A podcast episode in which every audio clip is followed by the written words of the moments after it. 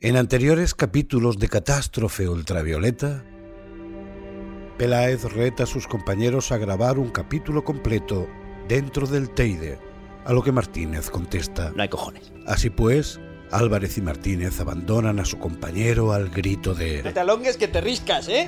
Peláez se queda solo en la cueva, llamando a sus compañeros en vano. Antonio, Javier, hace frío. Ha transcurrido un mes desde entonces. Hola. Hola. Hola. Hola. ¡Eh! ¿Javier? Antonio. Javier. Antonio, aquí, aquí, aquí, aquí. ¿Dónde estás? A la derecha, a la derecha. No te veo. Tira, tira para la derecha, mira ese agujeraco que tienes ahí Vale, vale, enfrente. vale, vale, vale, vale. Oye, quieto ahí, ¿eh? Que te tiro una cuerda. ¡Aguanta! Vale, vale. Venga, Vale, tío, venga, venga, que Ya, tienes... ya llego, ya llego, ya Vaya llego. pinta Bueno, que tienes, pero... Ya era hora, tío. Un mes, un Bueno, mes. Tú eres el que se empeñó en meterte en la cueva, a mí no me cuentes. No es lo mismo, no es lo mismo. Un mes en un beseo tú, un mes en una cueva, ¿dónde vas a comparar, hombre? No es lo mismo. Bueno, el caso es que todo sea por un programón de catástrofe ultravioleta. Ah, todo sea por eso. Vale, cogemos un gorrito higiénico y un casquito. Es el gorrito higiénico, los cascos se lo ponen No se lo coloquen todavía y se van subiendo ya a las furgonetas. ¿Y este por qué tiene tanto peso? Porque tiene una batería y otros tienen batería incorporada. Son diferentes modelos. La batería. eh, la cuba no tiene luces. ¿No te importa darme uno sin, sin tanto peso? Bueno, veo que volvemos a la situación en la que te dejé. Ahí estás, poniéndote el casco, subiéndote en las furgonetas. Y hombre, si el capítulo de hoy se llama Inframundo, yo creo que está bastante claro. Nos vamos de espeleología. No se te escapa nada. Este ¿eh? es- Y lo he dicho bien, espeleología, espeleología, espeleología, espeleología. A ver, eres muy irritante. Espeleología. Vale, no se te escapa nada. Hoy eh, nos vamos de espeleología. Estás escuchando los preparativos previos para una visita a la Cueva del Viento. Uno de los tubos volcánicos más grandes de todo el mundo. De hecho, es el mayor que hay aquí en Europa. Nos metemos dentro de la increíble red de cuevas volcánicas que se extiende debajo de la isla de Tenerife. Si el capítulo anterior iba de volcanes, ¿por qué no meternos debajo de uno? Exactamente, pues nada, vamos a agarrarnos bien, ¿eh? ponernos bien el cinturón, porque hoy descendemos a las profundidades. Yo soy Antonio Martínez. Yo soy Javier Peláez y esto es...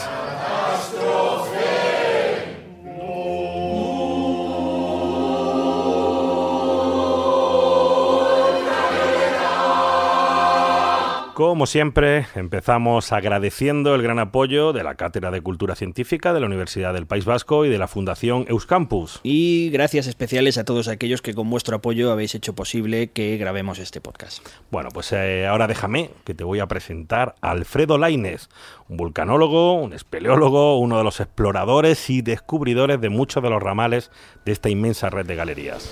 ¿Sabían ustedes que la cueva que van a visitar hoy es la quinta cueva mayor del mundo en terreno volcánico? Pues son a visitar la quinta. Las cuatro primeras están en Hawái y después está la nuestra. Pues facilísimo. Un avión un barco se van para allá o por suerte venimos aquí a Tenerife a ver la nuestra. Con esto les quiero decir a ustedes que lo que van a visitar es tan importante como el Teide. Lo que pasa de momento es la gran desconocida, la que está bajo tierra. Esperemos que poco a poco se conozca mucho más y también se proteja mucho más. O sea que estáis bajo el volcán, pero no como la novela así en plan metafórico, estáis bajo el volcán. Sí, sí, bajo el volcán. Nos encontramos en el municipio de Icod de los Vinos y nos vamos a adentrar en una red enorme de tubos volcánicos de más de 17 kilómetros de extensión, que además se divide en tres niveles de galerías, unos encima de otros. Pues lo primero que vamos a aprender de la cueva es quién la ha formado. Normalmente las cuevas que conocemos a nivel mundial están formadas por los grandes ríos subterráneos, las grandes estalactitas, las grandes estalagmitas, pero nuestra cueva está formada por otro tipo de naturaleza. Pregunta para todos, ¿quién pudo haber formado la cueva del viento? Profe, profe, yo me lo sé, fue la lava del Teide. La lava del Teide, ¿no? Mm, bueno, te acercas, te acercas, pero no. Ah, ¿Cómo que no? Bah, No va a ser la lava la que forma los Vale, tubos vale. volcánicos. Eh, venga, eh, tienes razón en una parte. Los tubos volcánicos sí, se forman por la acción de las coladas de los volcanes, pero en este caso las lavas no proceden del Teide, sino de otro volcán vecino que se llama Pico Viejo. Ah, el pico viejo, vale. O sea que hay otro volcán, claro. Como uno solo tiene el el Teide en la cabeza. Sí, hay, en Tenerife hay alguno más. ¿Y cuántos volcanes tenemos en la isla de Tenerife? 2, 3, 4, 5, 6, 7, 8. Yo pregunto, Eran ciento, yo pregunto. ciento supongo. Y vivimos aquí. Curioso, ¿verdad? Pues tenemos 321 volcanes a la vista en la isla de Tenerife. 321. Casi nada lo del ojo, como digo yo. Ahora yo con mi mano mágica hago esto. Y tapo al muchacho. A ver dónde están los 320 que faltan. ¿Qué ocurre? Que los seres humanos somos un montón de burros. ¿Y qué hacemos? ¿Que los tapamos? ¿Los escondemos? No, los cambiamos de nombre. Usted ha subido para arriba para la carretera para el Teide y va viendo montaña mostaza, montaña colorada, montaña rajada, montaña blanca. No son montañas, son volcanes. Que yo sepa, las montañas no echan lava, ¿verdad? Los volcanes sí. Pues ya sabemos dónde tenemos los 320 que nos faltan. Bueno, este tío es el David Copperfield de los volcanes. Pone una manita y hace desaparecer ahí, cambiándolo simplemente de nombre. Sí, mira, tú fíjate, la primera cosa que vamos a aprender en el programa de hoy es que esa frase famosa en Tenerife, que es la isla de los volcanes escondidos, pues es totalmente falsa. O sea, hay más de 300 volcanes, pero están a la vista. O sea, que si alguna vez visitáis la isla y veis carteles que ponen montaña blanca, montaña roja, bueno, pues ni son montañas, ni son picos, ni son nada, ¿eh? Volcanes. Bueno, y esto es importante porque incluso estando unos al lado de otros, el tipo de vulcanismo de cada uno de esos volcanes es muy diferente. Pues la más próxima del volcán de Pico Viejo, este, hace ya 27.000 años, echó unas lavas muy fluidas, altísima temperatura, que bajaron por toda la pendiente del Valle de los Vinos, bajaron por la zona suroeste de la isla y rellenaron gran parte de las cañadas del Teide. Estas lavas muy fluidas procedentes del volcán Pico Viejo hace ya 27.000 años fueron las que formaron la cueva. Ya sabemos quién es el padre de la criatura. El Teide más explosivo, más tipo stromboliano, con más piroclásticas. Y Pico Viejo fue tipo más hawaiano, de la más fluida, más tranquila. Ya vemos que los volcanes que estén al lado no echan el mismo tipo de lava, depende de muchísimos factores. Pues ¿qué ha ocurrido? Que a lo largo de este periodo geológico ha habido más erupciones volcánicas, que con sus lavas sucesivas han ido tapando gran parte de nuestra lava fluida. Y así es como se formaron los diferentes niveles de cuevas. Una colada de lava procedente de erupciones de hace 27.000 años creó una primera red de túneles y después otras lavas fueron sepultando ese primer nivel, así sucesivamente, hasta que hace 1800 años vuelve a haber otra erupción y crea otro nivel de cuevas. Nuestra cueva no está formada por un solo canal, está formada por muchos canales, como si fueran venitas que se van entrelazando entre sí. Y a medida que el volcán va dejando echar lava, todo esto se va vaciando poco a poco y nos va formando una red laberíntica de tubos volcánicos. Así es nuestro cueva viento, laberíntica. Fíjate que lo que nos está dibujando, Alfredo, es una cosa alucinante. Estamos hablando de una red inmensa de tubos por debajo del Teide que uno ni siquiera se puede imaginar. Sí, sí, esos tubos actúan pues, pues como ríos y cuando el volcán deja de soltar lava, pues se secan y quedan los cauces, evidentemente. Luego llegan otras erupciones que los tapan y forman otro nivel y así sucesivamente. O sea, es como un queso gruyer por debajo, ¿no? Y, eso, tú que estuviste dentro de los túneles, eh, ¿cómo es? ¿Qué, se ve allí dentro? No, no es lo típico de las estalactitas, ¿no? No, no, las estalactitas y demás, bueno, aparecen en cuevas eh, calcáreas. Aquí estamos ante, bueno, pues una especie de galería, de, de túneles de metro, como tuberías de lava que van formando pues al paso y bueno, tú vas andando por ese túnel, por el camino que dejó la y notas que bajo tus propios pies hay, pues eso, tipos de suelos raros, unos más suaves, otros más puntiagudos, pues dependiendo del tipo de lava. Si nosotros hiciéramos un corte geológico a esta lava, sería este. Por nuestras Islas Canarias, en formación geológica, somos similares a las islas de Hawái. Y los hawaianos a este tipo de lava les ponen un nombre muy especial para ellos. Las llama lavas Pajoe Pues si Pajoe lo traducimos al cristiano, significa el que puede caminar descalzo encima de ella. Perfectamente podríamos caminar descalzo encima de esta superficie. Y hay otro tipo de lavas, cuando han subido las cañas que han visto, unas lavas muy picudas, muy ásperas, esas lavas fueron viscosas a baja temperatura. Ese tipo de lava, nosotros aquí en Canarias lo llamamos mal país. Pero los hawaianos no se complican la cabeza con un raro como nosotros. Con dos vocales sencillas las llaman. La llaman lavas AA. Si estuviera descalzo, caminando encima de la superficie, me picaría los pies y eso no debería. O sea, usamos la cabecita aunque estemos en continente frente. Y es una manera de conocer y distinguir un tipo de lava de la otra. Las pajoes joe siempre van a formar tubos volcánicos y tiene una temperatura de 1100 grados y las A no formarán tubos volcánicos y tiene una temperatura de 700 grados. Ah, qué bueno esto de ponerle nombres a las lavas, ¿no? Pajoe, joe, ah, ah, que me quemo, podían haberlo llamado así. bueno, mira, para que te hagas una idea, mira, las pajoe, joe son lavas más calientes, que fluyen más rápido y son las que forman los tubos volcánicos. Y claro, cuando se enfrían, el suelo queda liso y se puede andar con ellas. Claro, vas andando sin decir AA, que son las otras. Las lavas AA, ya el hombre ya te, el nombre te indica que te vas a pinchar si andas sobre ellas, porque son lavas que han fluido a menor temperatura, son más viscosas, se desplazan más despacio espacio y bueno, cuando se solidifican pues quedan esas picaduras y están ásperas, ¿no? Mm, O sea que te dieron allí una especie de clase magistral sobre las lavas en las cuevas. No te haces ni idea. Yo te voy a decir, tenemos que hablar con alguna universidad para que convaliden un par de asignaturas de geología con este podcast, ¿eh? te lo digo.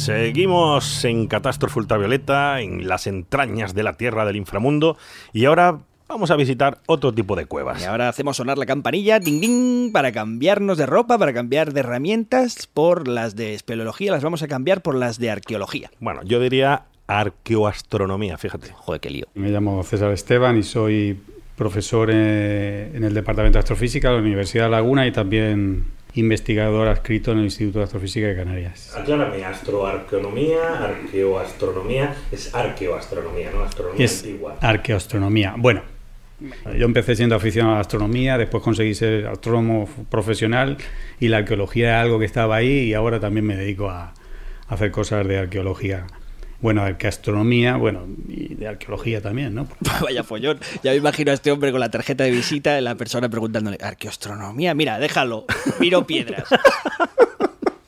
Bueno, la, la explicación es verdad que le ha salido un poco liosa, pero sí, bueno, César es astrofísico y su afición es eso, una especie de mezcla entre arqueología y astronomía. A ver, os lo explico despacito. Arqueoastronomía es el. Todavía lo digo mal. Arqueoastronomía es el estudio de los conocimientos astronómicos que poseían las sociedades antiguas mediante el análisis de sus construcciones, sus edificios, la orientación de sus templos. Vale, si por ejemplo cogemos, no sé, las pirámides y las analizamos, bueno, pues podemos sacar muchas conclusiones sobre qué conocimientos matemáticos tenían, de ingeniería, etcétera, ¿no? Bueno, pues esto es muy similar. Si estudiamos los asentamientos de sociedades antiguas, podemos extraer conclusiones sobre sus conocimientos de astronomía. Claro, no es muy diferente de lo que hicimos aquí en el capítulo de Sidereus, donde veíamos cómo a partir de un poema o a partir de un cuadro se podían interpretar fenómenos que habían ocurrido en los cielos del pasado. Y César se ha especializado, pues eso, en el estudio de asentamientos de pueblos íberos desde el siglo VI al siglo III Cristo y resulta que muchos de estos santuarios íberos se situaban ¿dónde? ¿En cuevas? Pues en cuevas. Esto es- va de cuevas. Ahora te voy a hablar de un par de cuevas. Esta es una cueva que es muy importante, es un santuario muy importante en Jaén, ¿no? De ibérico. Aquí se encontró alrededor de esta cueva que se llama Cueva de la Lobera. El, sa- el santuario se conoce como Santuario de Castellar. siglo IV antes de Cristo. Y hay un montón de esbotos, de figuritas de bronce, miles de se encontraron alrededor, ¿no? Miles. Sí. Entonces, bueno, entras y a la izquierda entras por aquí. Este es el nicho más profundo que tiene la cueva, ¿no? Entre este nicho y esta ventana es la línea este-oeste, ¿no? Entonces esto es la forma, la mancha de, la, la mancha de luz, según se va bajando el sol, se va metiendo y al final se mete, todo el sol entrando, ves como el sol, ¿eh? la mancha de sol. Esto es justamente antes de ocultarse el sol, esto es el último momento en el equinoccio. ¿no? Se hace rojo, la luz se vuelve roja y desaparece. O sea, la correspondencia parece que es más perfecta. O sea, ¿Por qué harían eso? eh, esto, fíjate, es el sol a la puesta en un día importante en el culto, según vemos en otros sitios, en que el sol, el único momento en que el sol ilumina el interior, la zona más interna de la cueva. Es, eh, es un culto relacionado con la fertilidad, con una diosa. ¿m? Entonces, eh, una diosa que va probablemente al inframundo, vuelve al inframundo, o relacionada con otro, con el sol, ¿no? Y su vuelta y, bueno, Sí, de meter, ¿no? Otra- Sí, otra- todo el rollo este. Y entonces relacionar el sol con la zona más interna de la cueva. Tío, me está flipando el capítulo de hoy, porque estamos viendo esas cosas que em, no nos esperamos encontrar debajo del subsuelo. O bien estamos hablando de un montón de cuevas subterráneas debajo del Teide, Volcánicas. eso es, o un montón de cuevas que algunos humanos utilizaban para seguir los movimientos del sol a través de pequeñas hendiduras en la roca. Esta, esta en concreto se llama Cueva de la Lobera. Es una cueva natural, eh, está hecha naturalmente. Como yogur. Como el yogur.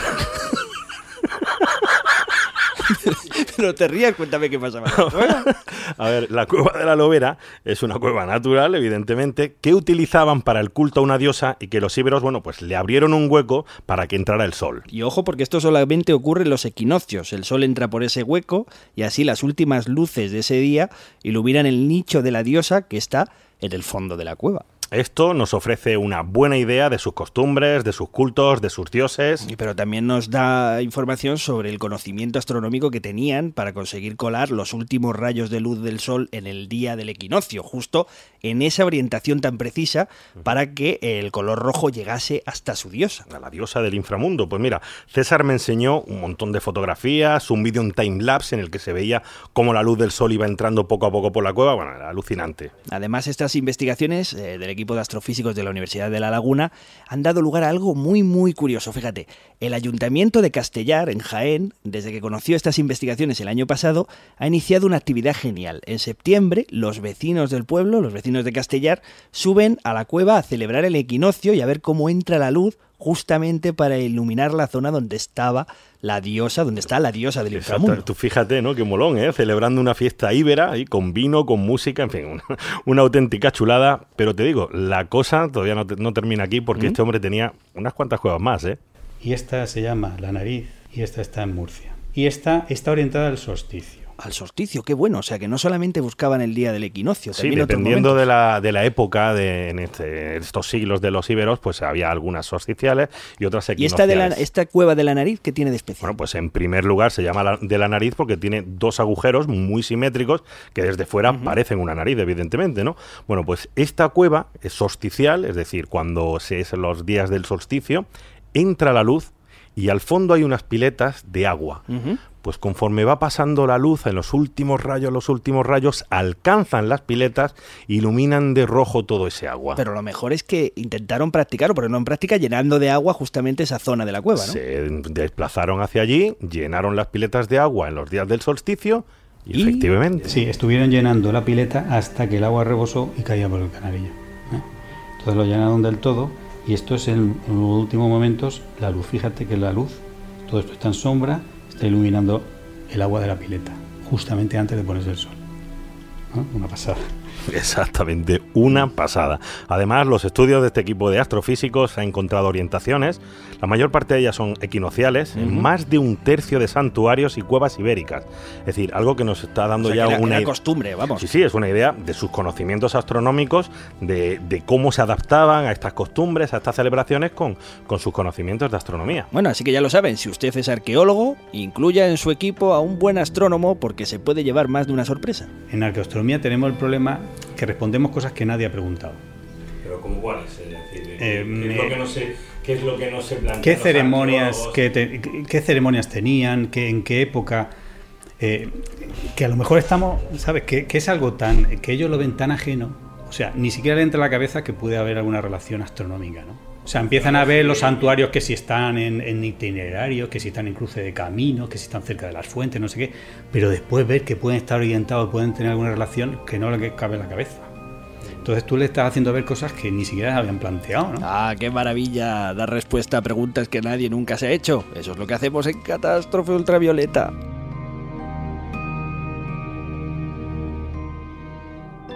You're listening to Ultraviolet Catastrophe, a podcast from another world. Caballero, Hola, ¿qué tal? ¿Cómo andamos? pues aquí estamos. No te veo. ¿Qué es Pues, pues no, y no sé por qué. A ver, Hombre, pero si es Pepe Cervera. ahora, debería. Ahora, ¿Me ves tú a mí?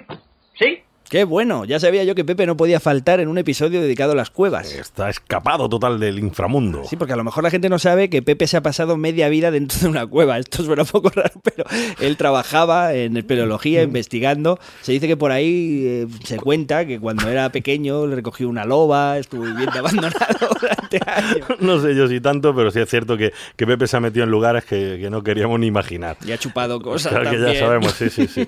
Y lo que nos ha contado es que existe una especie de carrera armamentística oculta, secreta, por el No me digas. control de las cuevas. Se pone interesante. Esa es una anécdota muy divertida de, de las cuevas. A ver, cuenta. Pero es, es- es muy divertida porque ellos tienen muchas anécdotas al respecto.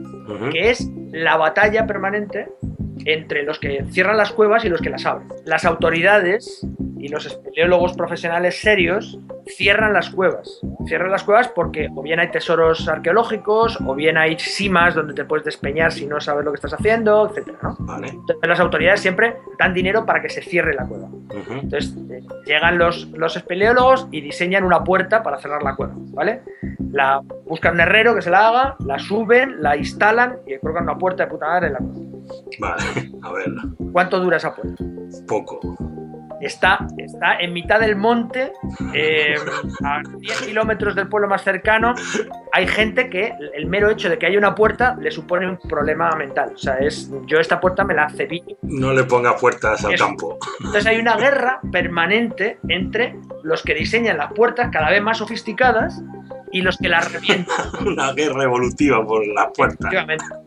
Y llega hasta un nivel en el cual la gente del, de- del Vice tenía unos diseños de puertas que eran la hostia de sofisticados. O sea, directamente, o sea, para cerrar una cueva con una puerta con solo un candado, y fíjate que los candados son vulnerables. Un candado es facilísimo de reventar, basta con una palanca, ¿vale? Pues, ¿Cómo evitas que te revienten el candado? Poniendo el candado donde no puedes meter una palanca. Por dentro. Las, exacto. Las cuevas eh, protegidas por Edelweiss, el candado estaba metido en una caja que tenías que meter la mano así y podías tocar el candado con la punta de los dedos, pero no podías hacer fuerza sobre el candado. Porque estaba metido en un rincón absolutamente inverosímil. Si se te caían las. O sea, to- la- la- el, el truco lo reconocías porque todas las llaves de, de sus candados te- estaban atadas con una cuerda. Pues si se le cae adentro. La, la llave la has jodido, ya no puedes entrar en la cueva en la puta. Tenías que anudarte la llave a la muñeca, meter la mano así y entonces con la puntita de los dedos abrías el. Qué bueno. Esto daría para una serie en plan Félix Rodríguez de la Fuente, pero sé que fuera El hombre y la cueva. El hombre y la puerta. Bueno, tú fíjate que es que hay gente para todo, ¿eh? Además, fíjate lo que está diciendo Pepe, que es que da igual, no importa dónde esté la cueva, que lo mismo está perdida en el monte, allí a 30 kilómetros del pueblo más cercano, da lo mismo. Igual son los espíritus o algo que van, los, los- los viejos del lugar. Sí, ya, lo- los viejos del lugar, anda, déjalo. Vamos a seguir con lo nuestro y vamos a volver a las profundidades. Aquí tenemos el plano de la cueva, 17 kilómetros, y esto nos ha costado a los espeleólogos más de 45 años de trabajo. Pero aquí no se acaba la exploración y la topografía de la cueva. Seguimos explorándola y topografiándola. De hecho, ya tenemos un kilómetro y medio más. Tenemos ya 18 kilómetros y medio. No está en este plano. Y nos faltaría 150 metros aquí para unirla con otra cueva de 3 kilómetros y nuestra cueva pasaría a tener 21 kilómetros y medio de desarrollo. Tres años antes de abrir la cueva al público, pusimos termómetros e higrómetros en diferentes partes de la cueva. Estos aparatitos, a lo largo de estos tres años y cada 15 minutos a lo largo del día, nos fue dando mucha información. Sabemos que donde estamos nosotros ahora, tenemos una temperatura entre 12 y 14 grados y una humedad entre 80 y 90% todo el año. De aquí para arriba tenemos una temperatura de 10 a 12 grados y una humedad del 100%. Y también estos aparatitos que nos dijeron que el ser humano, nosotros, somos capaces de aumentar un grado la temperatura de la cueva y secar la humedad. Eso iría en contra de la ecología de la cueva y nuestra filosofía. Por tanto, máximo de personas que permitimos una ruta son 16. Nuestras luces son luces frías y aquí en la cueva no hay ni focos ni música psicodélica. Eso es otro tipo de turismo y otro tipo de cueva, no para nuestro.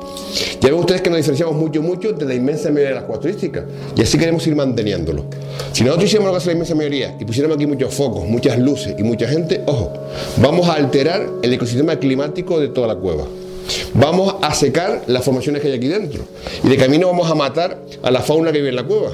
Porque aunque les parezca mentira, en todas las cuevas hay vida.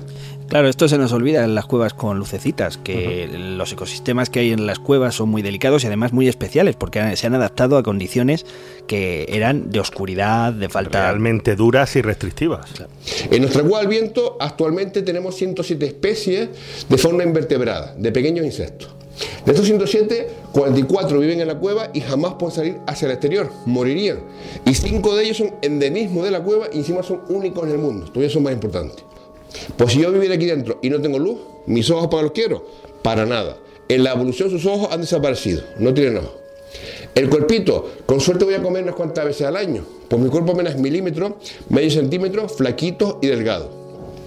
Las alas ¿Para qué quiero yo las aquí si que no veo? Por tanto, en la evolución también sus alas han desaparecido. El color de la piel, aquí no me tengo que proteger yo de los rayos del sol, por tanto casi blanquecinos despigmentados. Sin embargo, sus apéndices, patitas y antenitas, mayores que las arriba, para caminar por este tan abrupto y orientarse como el bastón de los palos ciegos. Y con eso ellos van caminando por la cueva. Si os fijáis, lo que está diciendo Alfredo, pues tiene todo el sentido. Las condiciones de oscuridad, de humedad, la falta de recursos para alimentarse, han empujado a estos insectos a encontrar soluciones evolutivas pues muy diferentes a los insectos del exterior. Por cierto, que también dice una cosa muy interesante, que es que llevan 45 años explorando la misma cueva y aún siguen 45. descubriendo cosas. Sí, sí, aparte de la actividad divulgativa que, que- que desarrolla este equipo de espeleólogos, pues están ahí haciendo una labor de búsqueda, pasan cinco días, seis días ahí debajo, se, se cuelan por las gateras, eso es alucinante. Se arrastran por unos túneles y tienes que ver, pues, a ver dónde, a ver dónde termina esto, a comprobar si este túnel está conectado con otro, o sea, es Se alucinante. pasan seis días en una cueva, ¿no? Qué flipe. Bueno, flipe, no te creas porque no creo que sea una experiencia para todo el mundo. De hecho, mira, una de las actividades que hicimos dentro de la cueva fue quedarnos un rato en esos túneles, apagar todas las luces, guardar silencio durante un minuto para entender qué es realmente estar dentro de una cueva. Qué bueno, ¿lo tienes grabado ese momento? Pues sí, pero bueno, la verdad es que pues, no sé si van a estar interesados los oyentes en, en escuchar un minuto de silencio allí. Tal, pero bueno. Que- que- que- pero bueno, si es justamente lo que queremos escuchar, escuchar la nada dentro de una cueva, hombre. La Ponlo, nada de ponlo, la dale, nada, dale, dale, la dale. radio más experimental del mundo. Pues venga, va, va, dale. Pues todos nosotros vamos a hacer un extracto de la cueva por un minutito y nos vamos a apagar todas las luces. Cámara fotográfica apagada, móviles apagados, todo apagado. Un minutito en silencio y a oscuras.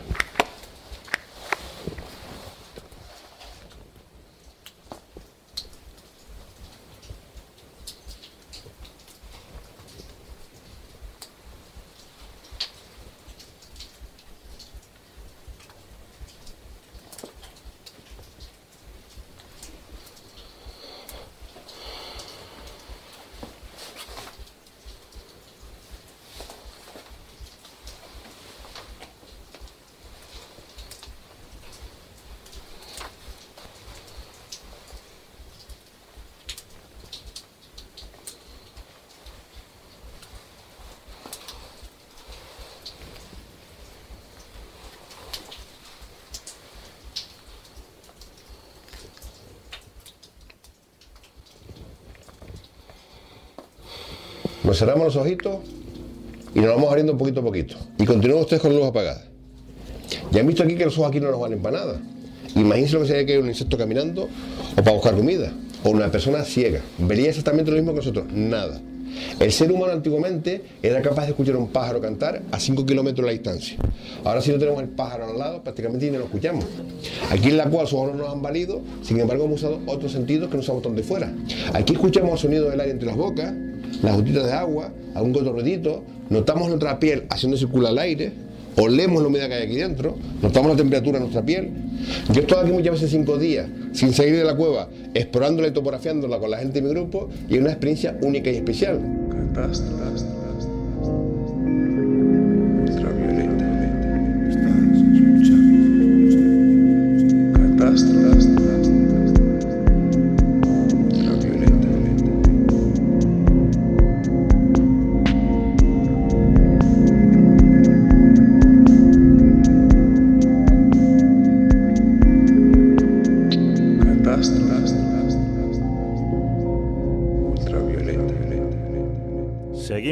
En Catástrofe Ultravioleta, seguimos inmersos en las grutas y cavernas del inframundo. Sí, lo dices así muy tenebroso, pero todas estas cuevas son muy interesantes para un montón de científicos, incluso para un campo que ni te imaginas. Para los geólogos. No. Para los biólogos. No. Para los vulcanólogos, los arqueólogos, los paleontólogos. Que no. Para los astronautas. Los astronautas. Sí, hola, hello. Eh, I want to speak to Pedro Duque, please. Eh, I have a, an, Sí, an hola, hola, buenas tardes. Ah, hola, ¿qué tal? ¿Eres Antonio Martínez? Sí, soy yo. Vale, un segundo que voy a buscarlo. Un segundo, por favor. Vale, genial, gracias. No sé cómo me ha pillado Hello, que era, que era yo. Antonio Martínez. Antonio Martínez. Enseguida me ha calado el acento. ¿no? Sí, hombre, Pedro Duque, no me digas, un astronauta por catástrofe ultravioleta. Bueno, ahí está el mismísimo Pedro Duque. Tierra speaking to Pedro Duque. vale, bueno. ¿Y qué hacemos con un astronauta en un capítulo dedicado a cavernas? Bueno, Vamos pues a ver. aunque te resulte extraño, se trata del programa de espeleología organizado por la Agencia Espacial Europea, por la ESA, que es un programa que se llama CAVES, por el acrónimo en inglés de Aventura Corporativa para valorar y ejercitar el comportamiento y las habilidades. Que que lo- estaba claro. Clarísimo que lo que pretende es mejorar el trabajo en equipo de los astronautas y eh, refinar el proceso de toma de decisiones. Vale, entiendo, es un programa de entrenamiento. Oye, ¿y qué, qué, mm, qué hace un astronauta en una cueva? Por explicarlo así fácil y pronto. Pues es eh, uno de los varios tres o cuatro diferentes cursos que existen dentro de la preparación de astronautas en la que en los que se pretende encontrar alguna analogía de alguna manera a la actividad en el espacio para preparar digamos grupos, para preparar a las personas en dinámica de grupos, en, en la organización de pues una especie de pequeña jerarquía en el grupo, luego cambiamos, etcétera. Es un ejercicio eh, pretende una cierta analogía con las actividades que se hacen en el espacio y otra pues es la dinámica de grupos básica como se podría hacer pues, eh, configurarse como un grupo para luego eh, trabajar más eficientemente en su empresa. Muy bien, pues ahora que lo dice, pues sí, es una, una buena analogía, ¿no? Estar en una cueva, estar en el espacio. Pero no solo eso, además, porque el grupo de astronautas lo que tiene que hacer es subir paredes, utilizar anclajes, escalar, descender por, sim- por cimas. Es un montón de actividades que se pueden equiparar a lo que podría ser, por ejemplo, un paseo espacial. Mira, otra analogía, los ciclos vitales, es decir, tanto Pedro como el resto de astronautas que entraron en esa cueva, pues estuvieron seis días y seis noches dentro sin tener las referencias temporales del exterior. Sí, es cierto, durante los seis días pues no tendremos eh, ninguna referencia del día y de la noche, nos tendremos que guiar por nuestro reloj y por las actividades y, veremos a ver qué tal pues conseguimos mantener la eficiencia o la efectividad del equipo. eh, pues teniendo en cuenta eso, que a lo mejor cuesta, cuesta dormir, cosas de estas, co- cosas de estas que pasan cuando no tienes esa referencia. Claro. Oye, ¿y la sensación de soledad y de aislamiento que, que se siente en una cueva se puede parecer a la que tenéis a veces en el espacio? ¿O realmente nunca te llegas a sentir solo tampoco ahí en el espacio? Bueno, sí, en el espacio te sientes seguramente más solo de lo que vamos a estar en la cueva, porque no, no es la misma soledad. La soledad de la tripulación de la estación espacial es una soledad muy informada. En principio sabes lo que tienes que hacer y tienes años de preparación y por lo tanto pues es, una soledad que no da, no da reparo. Y siempre puedes llamar a la tierra, pero lo único que te pueden hacer es dar consejos, no te pueden hacer las cosas desde allí. Sin embargo, allí, allí dentro de la cueva pues no, no tenemos tiempo de convertirnos en, expertos de cueva como somos expertos del espacio. Entonces, entonces no hay tanta soledad. Pero sí se puede hacer, se puede llegar. Pues incluso toda esa gente que baja a las cuevas y que son expertos de cueva y que llevan años haciendo cueva, cuando ellos están en la cueva están solos. Claro. Tan solos como estábamos nosotros en el espacio. Y mira una cosa muy interesante, ¿eh? Mientras me estabas contando lo de Pedro Duque, y yo sabía que estabas hablando de la soledad, de los astronautas, del aislamiento, del espacio exterior. Bueno, pues mientras tanto, yo tuve la oportunidad de conocer a otro astronauta. Hombre, ¿quién? Y se me ocurrió preguntarle lo mismo que tú. O sea, Ah. hablar de esa, si es cierto, esa soledad en el espacio, es cierto. ¿Otro astronauta quién era? Dime, dime. Bueno, es canadiense, es Ah. astronauta de la NASA, se ha hecho muy famoso por sus explicaciones y por un vídeo de la canción de David Bowie. Mm, Ni tiene bigote. Sí, ya sabes, ¿no? Bueno, estuve con Chris Hadfield y le pregunté lo mismo. ¿no? ¿Es cierto? ¿Es cierto eso de la soledad y el aislamiento del espacio? I think a, a lot of musicians um, and artists use spaceflight as a metaphor for loneliness. It's not lonely at all. Creo que muchos músicos y artistas han utilizado los viajes espaciales como una metáfora de la soledad, pero no es algo solitario en absoluto. It's not. You're, you're busy. You're going around the world every 92 minutes. You see everybody on Earth every day. You see everybody. Estás ocupado, estás dando una vuelta al mundo cada 92 minutos, ves a todo el mundo que hay sobre la Tierra, a todo el mundo. The loneliest people I've ever met live in the middle of cities. Yeah. They live downtown. You go to downtown Madrid, it's full of lonely people. You don't have to be. Uh, I, and I, I grew up on a farm. I've never met a lonely farmer. La gente más solitaria que he conocido vive en mitad de las ciudades. Vas al centro de Madrid y está lleno de gente sola. Me crié en una granja y jamás he visto un granjero solitario. Loneliness is not proximity to other people. Loneliness is a state of mind, and a, and, and so uh, I, spaceflight is not lonely. It's immensely unifying. You, feel more a part of the world because you see the whole thing every single day. La soledad no es proximidad a otra gente, la soledad es un estado mental. Viajando al espacio no te sientes solo, es inmensamente unificador.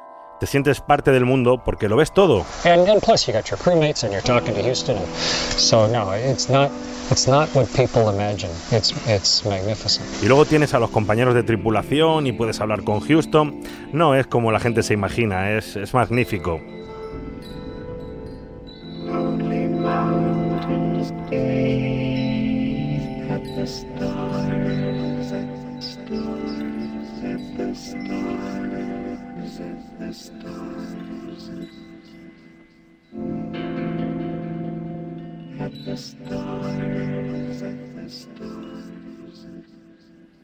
¡Guau! Tronco, qué tío más grande Chris Hatfield, por Qué favor. grande, magnífico. Bueno, así, así, con un viaje que nos ha llevado desde lo más profundo de las cuevas hasta viajar con los astronautas al espacio, así termina este capítulo de Catástrofe Ultravioleta. Esperamos que haya servido para acompañar a nuestros oyentes viajeros espaciales y que se sientan menos solos. Y a los que viven debajo de una gruta, una cueva, pobrecitos. Y bueno, con todo esto también hay que dar las gracias a la Cátedra de Cultura Científica de la Universidad del País Vasco y a la Fundación Euskampus. Y por supuesto, gracias a todos aquellos que habéis hecho posible con vuestro apoyo que este podcast se haga realidad. Recordad que tenemos una web, catástrofeultravioleta.com. Tenemos un Twitter, un Twitter también que hay que seguirnos, ¿eh? Catástrofe Ultravioleta es catástrofe-uv. Eso es, podéis trolearnos todo lo que queráis. En los eh, micrófonos estuvimos Javier Peláez, Antonio Martínez. la música, la ambientación, la, la- la- la calidad, la imaginación, la creatividad, la banda sonora originales de Javier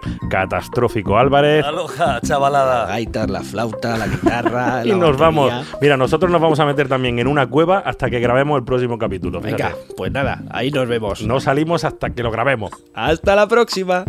Venga con él. ¡Vamos!